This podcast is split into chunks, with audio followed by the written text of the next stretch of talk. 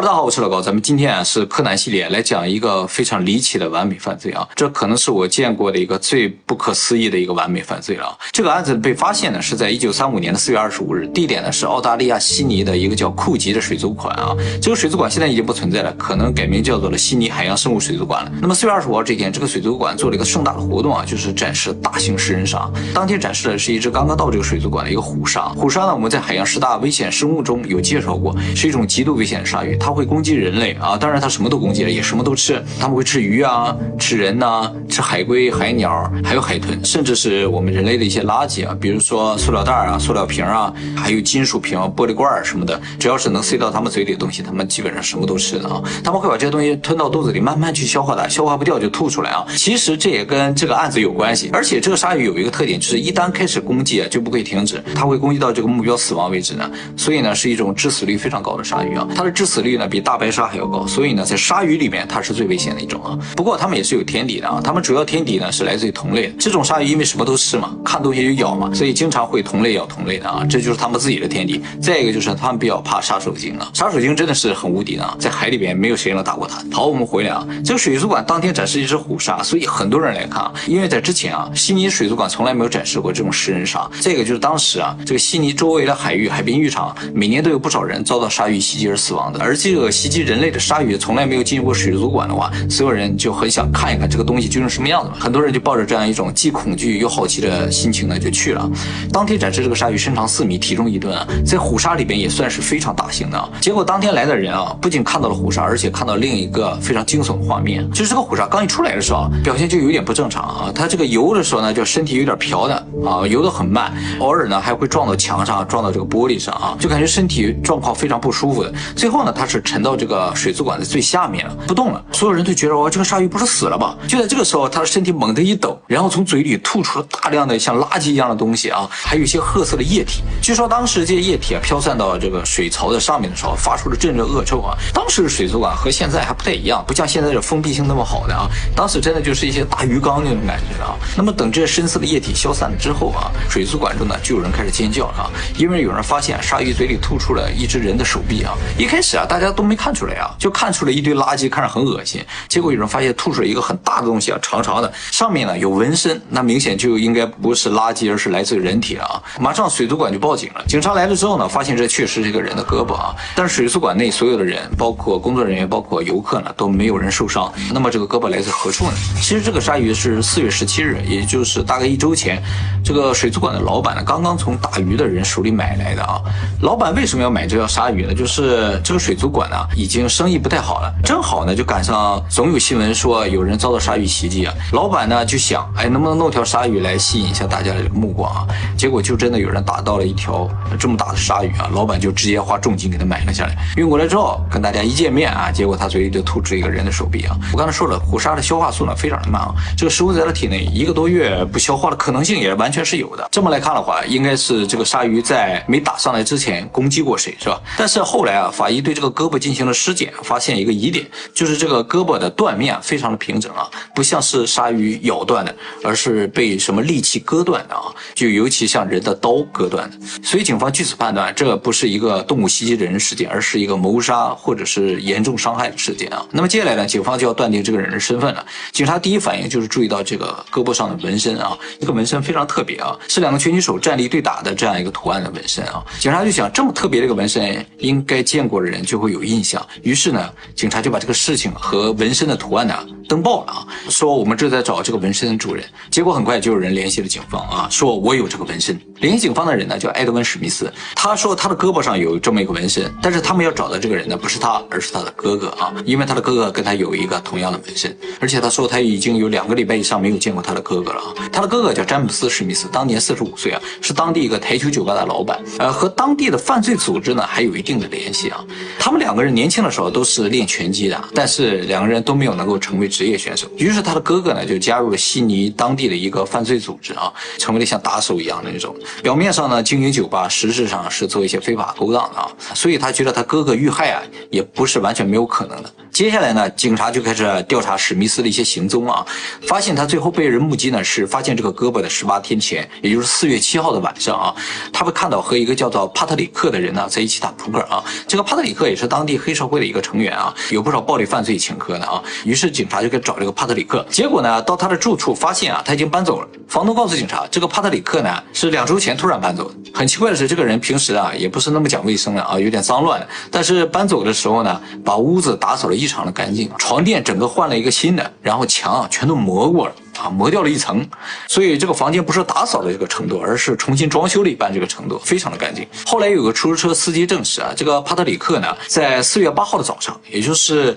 詹姆斯最后被目击的那天晚上的第二天早上，手里拎了一个黑色的塑料袋，打车去了一个叫雷金纳德·福尔摩斯的人的家里啊。这个雷金纳德·福尔摩斯呢，是当地的一个造船厂的老板啊，不是造那种大船的，是造快艇的啊。他表面上是做快艇的，实质上呢，他是用快艇啊，从悉尼湾的船上把毒品啊运到。市里贩卖的这么一个角色，也是当地毒品贩售组织的一个小头目。刚才说的这个帕特里克呢，就是他的一个手下。而这个福尔摩斯和詹姆斯呢，也有一定的联系啊。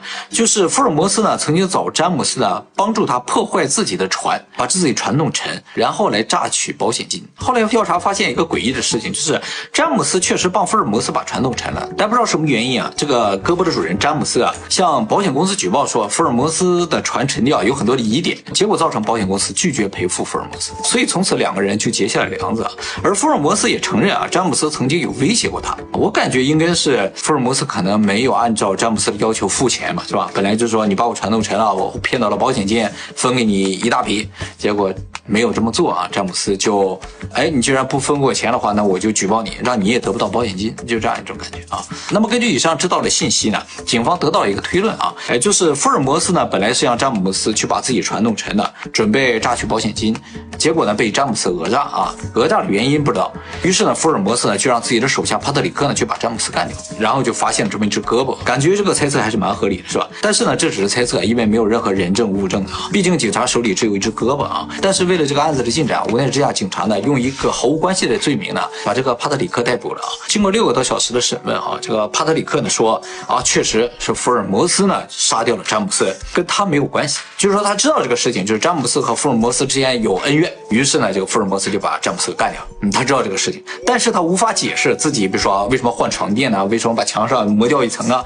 为什么搬家啊？那天早上拎个塑料袋去福尔摩斯家干什么了？都无法解释。自己呢，就是一过降啊，什么都不记得了。但是他就坚持说，就是福尔摩斯干掉了詹姆斯。警察就觉得这个人特别可疑嘛。为了解开这个谜啊，警察就又去传唤福尔摩斯。到了他家，发现啊，这个福尔摩斯不在家啊。有人说呢，这个福尔摩斯出海了，都快艇出海了。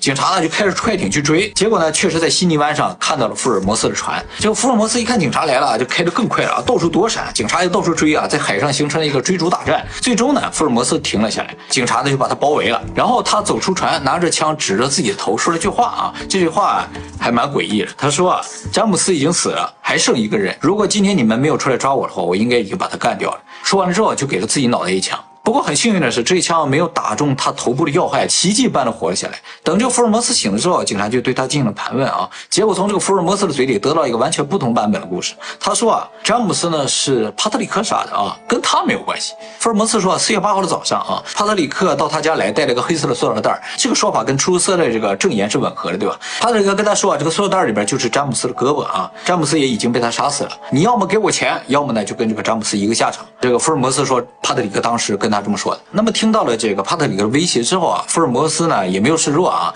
就跟这个帕特里克打起来，把这个帕特里克啊给打跑了。帕特里克是跑了，但是他带领这个手臂也留在了福尔摩斯家里。福尔摩斯呢也怕这个事情败露出去啊，毕竟家里有个手臂自己也说不清楚嘛，他就拎着这个手臂到海边，把它扔到海里，最后就被这个鲨鱼吃掉了。这就是福尔摩斯说的这个故事的版本，感觉也挺合理的，是不是？那么现在的情况就是帕特里克指证福尔摩斯杀死了詹姆斯，而福尔摩斯指证帕特里克杀死了詹姆斯。福尔摩斯呢有动机。因为他和詹姆斯之间呢是有矛盾的。帕特里克好像没有明显动机，但是帕特里克的一些行为和他审讯过程中的一些反应啊，感觉他是最可疑的。比如说他换了床垫子啊，比如说他把墙全都抹了一遍，就好像在清理犯罪现场一样，是吧？还有呢，就是他确实拿了个塑料袋到福尔摩斯家里，他又无法说清楚这个塑料袋里究竟是什么。那么对他最不利的一点呢，就是他有暴力犯罪的前科，而福尔摩斯没有。福尔摩斯是一个赚钱的商人，帕特里克呢是一个打手，所以怎么都感觉应该是他下手去把把这个詹姆斯干掉。毕竟要卸掉一个拳击手的一个胳膊不是那么容易的啊。那么就在没有物证的情况之下，检方由这个福尔摩斯作为证人，以杀人罪呢起诉了帕特里克。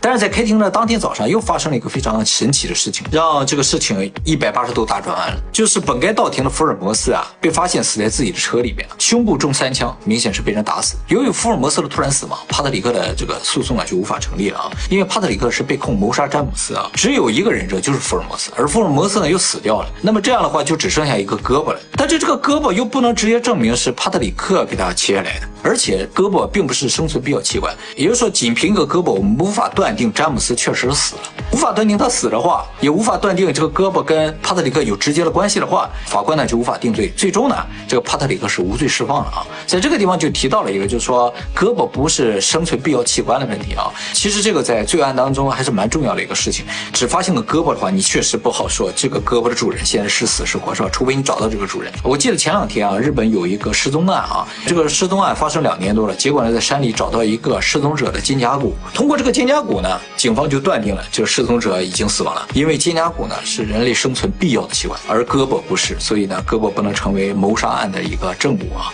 而后来警察调查又发现啊，这个杀死福尔摩斯，我们刚才不说了，福尔摩斯在开庭当天早上死了嘛？杀死福尔摩斯的是福尔摩斯自己啊，不是自杀，他是雇人呢把自己干掉了啊。警察发现啊，这个福尔摩斯在很早以前啊就买了很多的人身保险，就是大概在整个案件发生前，就是他找人把自己船弄沉，从那个时间之前呢，他就已经买了很多的生命保险。他被人杀死的话，他的太太呢就可以拿到很多的保险金啊。但是后来被证实，这个杀手是他找的话，这个保险金呢，他太太还是拿不到了啊。这个福尔摩斯很奇怪啊，他在警察抓他的时候，他也开枪打了自己，结果没死。后来呢，他又找人杀了自己嘛？他为什么一定要死？至今不知道啊。而这个詹姆斯的尸体呢，也一直没有找到，就有这么一个胳膊，剩下的部分在哪也不知道。这个案子唯一活下来呢，就是这个帕特里克，最后呢是活到七十六岁啊，属于正常死亡。他整个生涯之中呢，有人去采访他，后来有很多人去追问说这个事情究竟跟你有没有关？他始终坚称自己是无罪的啊，但是他也就无法解释他为什么要磨墙啊，为什么要换垫子，为什么要拿个塑料袋去人家之类的，这所有的模糊的事情，他说我都不记得了。那么这个案子里死掉了，其实不仅仅是詹姆斯和福尔摩斯两个人啊，还有呢就是那只鲨鱼。这个鲨鱼呢虽然吐出了胳膊之后恢复了健康，但是呢还是被人给杀掉了啊，因为呢警察要确定鲨鱼体内没有其他证物，就是只发现了胳膊啊，那体内有可能才有其他的部分是吧？一旦找到了头的话，就是一个杀人罪的证据了。但是呢把这个鲨鱼杀死之后，剖开肚子发现里边什么都没有了，他就是把